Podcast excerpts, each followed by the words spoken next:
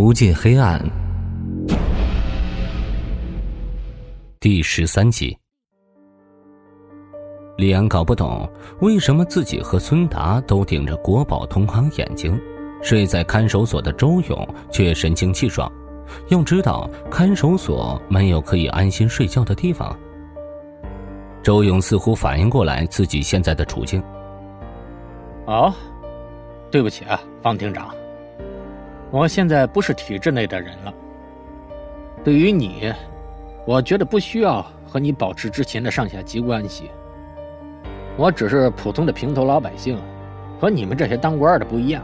和我叙旧，对你我都没有任何好处的。方志国微微一笑。哦，那好吧，就不和你叙旧了。方志国坐直身子，眉头微皱，周勇却笑了。这就对了嘛，这才像提升我的样子。李安似乎有靠山在，他说话的语气也相对硬气。应该是和方志国做红白脸搭配，他敲响了桌面。昨天，孙法医把你和你女儿的 DNA 做了亲子鉴定，发现跳楼女孩和你的血型不匹配呀。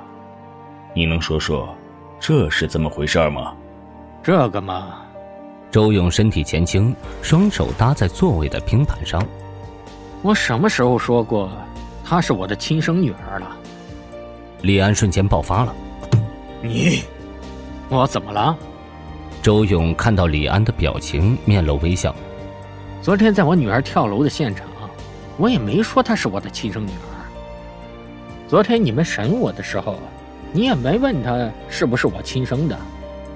没有血缘关系，就不能叫她女儿了？我前几天刚认她做我的亲生女儿，可以吗？周勇连珠炮似的反问句，把李安说的一愣一愣的。方志国在他们对话时，看着面前文字少得可怜的询问笔录，他把笔录丢向一边。女孩和你没有血缘关系这一条，我们先过了。你和她是怎么认识的？你可以说说吗？周勇耸肩，大概有一星期吧。我在城郊遛弯，在一棵树下发现了一个半人长的纸箱子。你也知道。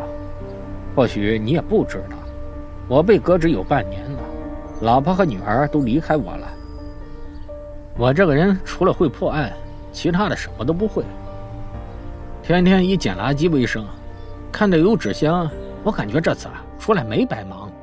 李安觉得很好笑。哼，你去城郊遛弯骗谁呢？你家在市区，距离城郊起码有十六公里。周勇用一种憎恶的眼神看向李安。李大队长，请你不要瞧不起人好吗？我开着我那辆快报废的桑塔纳去的，你说可以吗？李安，你先别打岔，让他继续说。方志国非常是时宜的打断李安：“你捡到了纸箱，然后呢？”我就把纸箱抱起来，没想到纸箱那么重，我一用力没抬起来，腰还被闪着了。你说可笑不可笑啊？周勇一副说笑的模样，居然还笑出了声音。李安再一次呵斥：“没人和你嘻嘻哈哈。”周勇收起了戏谑的表情，说道：“不笑了行吧？天天就知道吓唬人玩。当时我就觉得奇怪，这么重、这么大的一个箱子里面，不会是什么宝贝吧？”周勇不说话，瞪着圆溜溜的大眼睛看着面前两位。你们猜里面是什么？钞票、财宝、空调内机？周勇面前端坐的两个人都没有回答他。你们不猜，那我就直说了，里面不是我刚才说的那几样东西，而是一个满身伤痕的少女尸体。当时我都吓尿了，裤子都他妈湿了。你们说这尴尬不尴尬？李安催促周勇继续往下讲：“你就不要卖关子了，尸体在哪儿？尸体？没有尸体，我女儿就是尸体。”周勇有继续讲下去的意思，所以没有人去打断他。我那时候吓得够呛，双脚把纸箱蹬出了半米远，我就听见箱子里有女孩的咳嗽声，我就知道她没死，所以我把她给救了。她和我说她命苦，我觉得她和我同病相怜，所以我就收她做我的干女儿了。方志国看向周勇，所以你就拿他当玩物了。周勇听完方志国的话，用一种不可思议的眼神看着他。我怎么可能做那种事情啊！再说了，周勇突然从位置上挣脱出来，身后的刑警没有反应过来。他接下来的动作让现场的所有人大吃一惊。他把裤子脱到脚踝，把自己的隐私部位一丝不挂的展现在众人面前。记录口供的女刑警见房间里鸦雀无声，侧头看向周勇，随即她小声惊呼，用手护住自己的眼睛。她微微把指缝打开，看向周勇的身下。周勇也没有提裤子的意思，他一点也不觉得尴尬。有什么好挡的？我们两个都差不多。众人就看见周勇的下体，一个小的不能再小的存在，被藏在黑森林里。你们说，就这点东西，拿什么玩弄啊？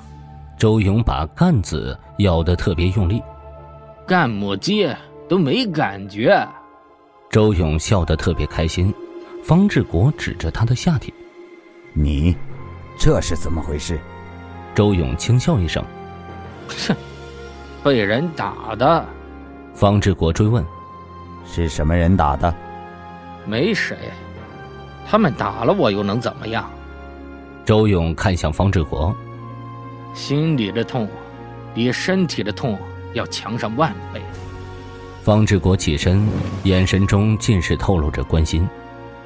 你有什么话就直接说吧。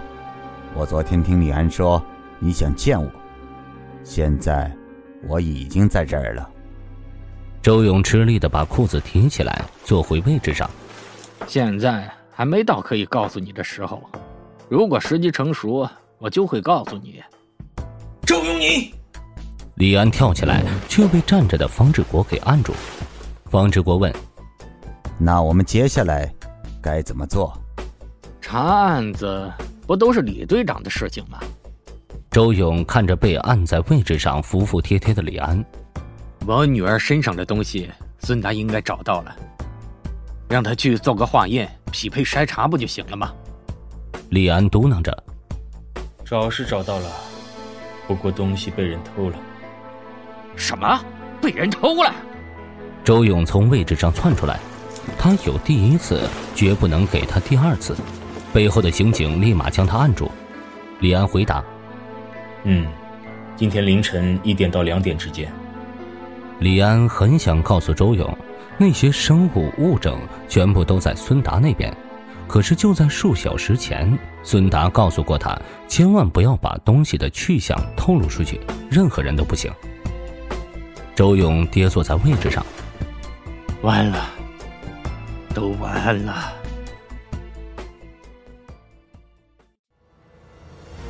欲知后事如何，请收听《无尽黑暗》的下一集。本节目由。Face Live 声势工作室倾情打造，Face Live 声势工作室创造声势新时代。